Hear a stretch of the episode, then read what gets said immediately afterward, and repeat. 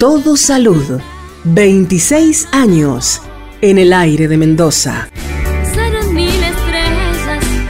El cannabis está en el ojo de todo el mundo. Usuarios, usuarias, profesionales de la salud, inversionistas y un sinfín de personas que agranda la comunidad a pasos agigantados. Es por esto que se ha decidido realizarlo en el corazón de Mendoza, al alcance de todas las personas y como ustedes saben, nuestra provincia ya tiene legislación vinculada con el cultivo del cannabis y su producción en múltiples formas. Llegó el momento de escuchar al doctor Méndez Garrido, con quien hablamos sobre estos mitos del THC y las aplicaciones del aceite de cannabis. Bueno, yo eh, me voy a dedicar a, a, un punto en particular que es a desmitificar el THC, que hay cosas que no se entienden bien y también tiene precondiciones médicas muy interesantes y que muchas veces solamente se habla del CBD o cannabidiol, que es la indicación para las epilepsias refractarias, pero el THC tiene muchas otras indicaciones y muchas veces se olvida que el primer medicamento eh, desde esta época que ha sido habilitado fue un THC sintético por la FDA en el año 1985, para que veamos. Y el CBD solamente fue aprobado por la FDA en 2018. Por lo tanto, creo que estamos muy, muy hablando del CBD y no tenemos medicamentos que tengan THC en las farmacias. Son dos productos de, del cannabis, el, el, de la planta del cannabis, de la resina de cannabinoides, ustedes piensen que es una planta que tiene más de, de 500 compuestos químicos. Entre ellos tiene, la mayoría son más de 100 cannabinoides. Dentro de los cannabinoides están estos que son los que más manejamos nosotros, que son el CBD o cannabidiol y el THC o tetrahidrocannabinol. La diferencia entre uno y el otro es que dentro de los tetrahidrocannabinoides hay un montón, pero el preponderante es uno que es el delta 9 tetrahidrocannabinol que tiene sus propiedades médicas, pero está mal visto porque es el psicoestimulante, es el que se usa también para el, el consumo recreativo y que no está bien visto. Y realmente tiene muchas propiedades médicas que son interesantes tener en cuenta. Y el, el cannabidiol, a su vez, es un psicoactivo, pero no es un psicoestimulante. ¿Sí? Entonces, todo el mundo dice, no, con el CBD no hay problema. ¿Por qué? Porque el CBD no va a crear eh, a la larga una dependencia y el THC tampoco lo va a hacer bajo el punto de vista cuando es un control médico porque tampoco son las dosis que se usan muchas veces cuando se fuma en, en, en el uso recreativo. Es lo mismo que los opioides, ¿sí? Los opioides como medicamentos es muy raro que generen bajo, la, bajo el uso médico una dependencia a los opioides. Sí, cuando son mal usados fuera de la restricción médica como drogas de abuso. En la planta, eh, el reprocan, que permite que uno le, le, diga a un paciente que puede cultivar ciertas plantas y dentro de las plantas que están pueden tener THC y cuando se hace la extracción sale THC. Para que tengan una idea, hay alrededor de 2.000 variedades hoy en día de cannabis, de semillas de cannabis distintas. Cada una tiene proporciones distintas de los diferentes cannabinoides, terpenos, etcétera. Hay algunos que tienen muchísimo THC y nada de CBD, y hay otros que tienen muchísimo CBD y nada de THC. Y de ahí en más, todo lo intermedio que se les ocurra van a estar. Entonces, dependiendo de, que, de la planta que yo cultive para extracción, y para que tengan una idea, una planta en Mendoza va a producir X cantidad de THC y poco CBD, vamos a decir. y de repente la saco de las condiciones climáticas de Mendoza, la llevo a Entre Ríos y esa planta en una de esas produce más CBD y menos THC, porque eso tiene que ver, la, las resinas de la planta tienen que ver con propiedades de protección de la misma planta a los rayos UV, a los rayos solares, a la temperatura, a la humedad, también son llamadores de polinizadores o repelentes de plagas. Entonces, cada planta va a producir según el tiempo de luz que tenga, el tipo de humedad, el tipo de radiación solar.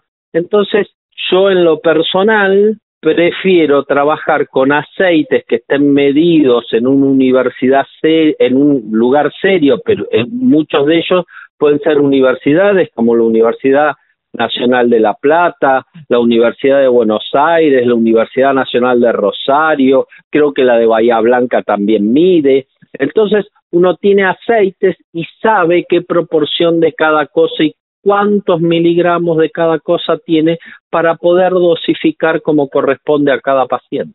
Entonces, ¿cuáles son los usos médicos del THC, así como lo estaba planteando usted y claramente de acuerdo a las características de las distintas dosificaciones? Te voy a decir el informe que sacó la National Science Foundation que había pedido Obama antes de dejar el gobierno para tomar una, una posición sobre el cannabis medicinal y que fue entregado un poco después de que Obama dejó la presidencia, pero este informe que estudió y estudió THC, THC porque el CBD todavía no estaba permitido en los Estados Unidos, el informe es del 2016 o el 17, no me acuerdo bien, y habla aceptó estudios de, THC, es un informe de 600 páginas para que tengas una idea, donde dice que el THC es benéfico para el dolor crónico, cuando no, y siempre otra cosa a tener en cuenta, perdón que, me corte acá, la medicación de cannabis siempre es un coadyuvante de las otras medicaciones, no es la medicación, ¿sí? Siempre ayuda a otras medicaciones a hacer sus efectos benéficos. Bueno. No es un tratamiento único eso. No es tratamiento único.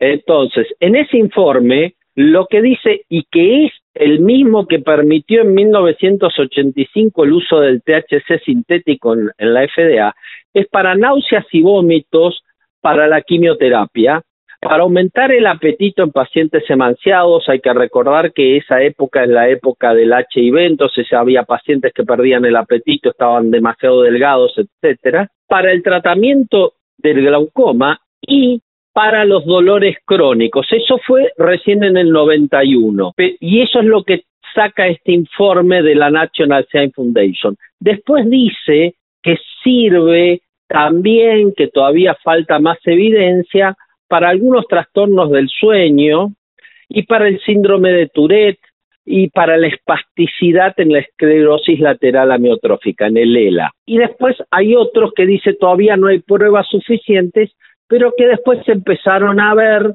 mejores estudios y mejores pruebas que se usan. Pero esto es todo sobre el THC. El CBD fue aprobado por la FDA en 2018 para las epilepsias refractarias, ¿sí? al tratamiento normal solamente para el síndrome de eh, Dravex, Dravex y Lennox-Gastaut y acompañado siempre todos los estudios son con sus antiepilépticos, no es que le sacan los antiepilépticos y le dan el CBD nada más. Pero se ha visto que el CBD actúa sobre otros lugares de la vía del dolor, por ejemplo. Entonces, para dolor, Sería maravilloso poder contar con mezclas de aceite CBD, THC, porque actúan en diferentes puntos de la vía del dolor y se potencian en su efectividad.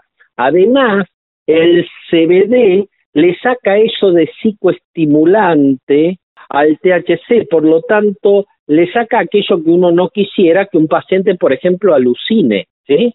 Con el THC eso se produce en, casos particulares, pero no, no siempre es así, pero le saca los psicoestimulantes. Entonces, lo ideal es conseguir, es tener aceites de diferentes variedades y uno los va dando a los pacientes según la necesidad del paciente. Por ejemplo, para las náuseas y vómitos por quimioterapia, que fue para lo que fue aprobado en 1985 el THC, ahora se vio que el CBD también es muy bueno para las náuseas y vómitos por la quimioterapia. Nada más que el CBD es mucho mejor para lo que se llaman las náuseas anticipatorias, que son antes de empezar la, la, después de haber tenido una quimioterapia, uno tiene una segunda o una tercera dosis, y hay pacientes que empiezan con las náuseas y los vómitos antes de hacerse la otra dosis de quimioterapia. Y sobre eso el CBD actúa muy bien.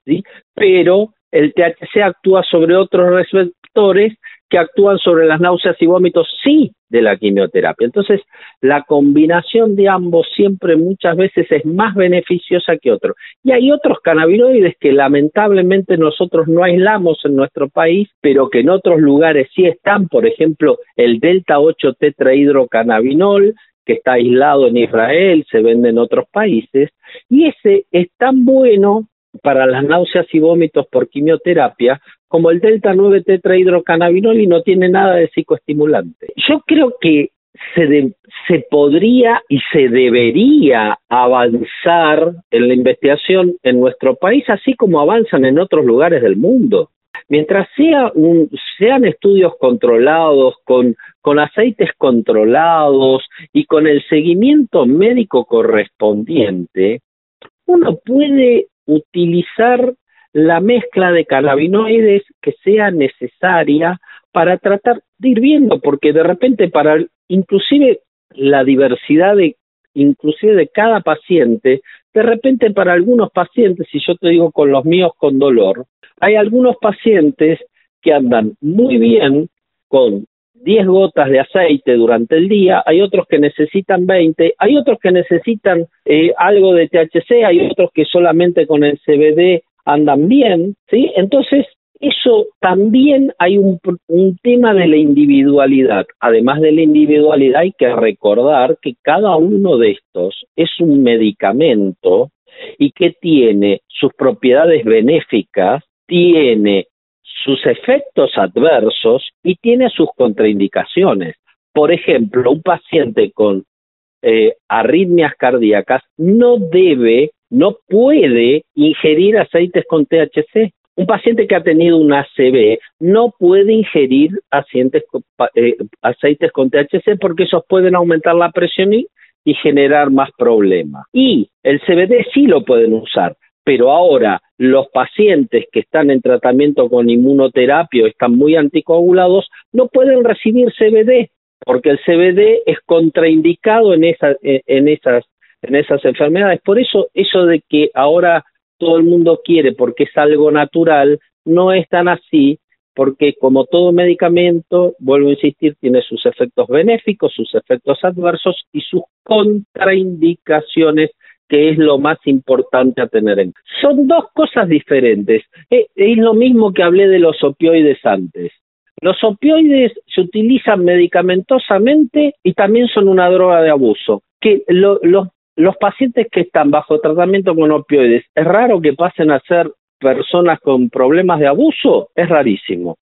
Y lo mismo pasa con esto. El CBD no va a producir eh, eh, dependencia. El THC en el, en el consumo crónico, constante, qué sé yo, puede producir dependencia. Ahora, yo me hago la siguiente pregunta. La principal droga de abuso que existe en el mundo y la principal droga que genera dependencia es el alcohol. ¿Cuánta gente nosotros conocemos que consume un vaso de vino en la comida? ¿Y cuántas personas conocemos que terminan siendo alcohólicos crónicos o dependientes del alcohol? Y con el cannabis pasa exactamente lo mismo. Hay mucha gente que va a tener un uso recreativo, como tomarse un vaso de vino, y hay gente que después se toma uno, un porro, dos porros, y se vuelve un dependiente del THC. Pero también es la misma proporción, o la del alcohol es mucho más que la del cannabis. El sábado nos estamos viendo en la Expo con Cannabis ahí en Mendoza. Así será. Ah. Muchas gracias traidoras no hay piedad. 2616 079 233. Todo salud.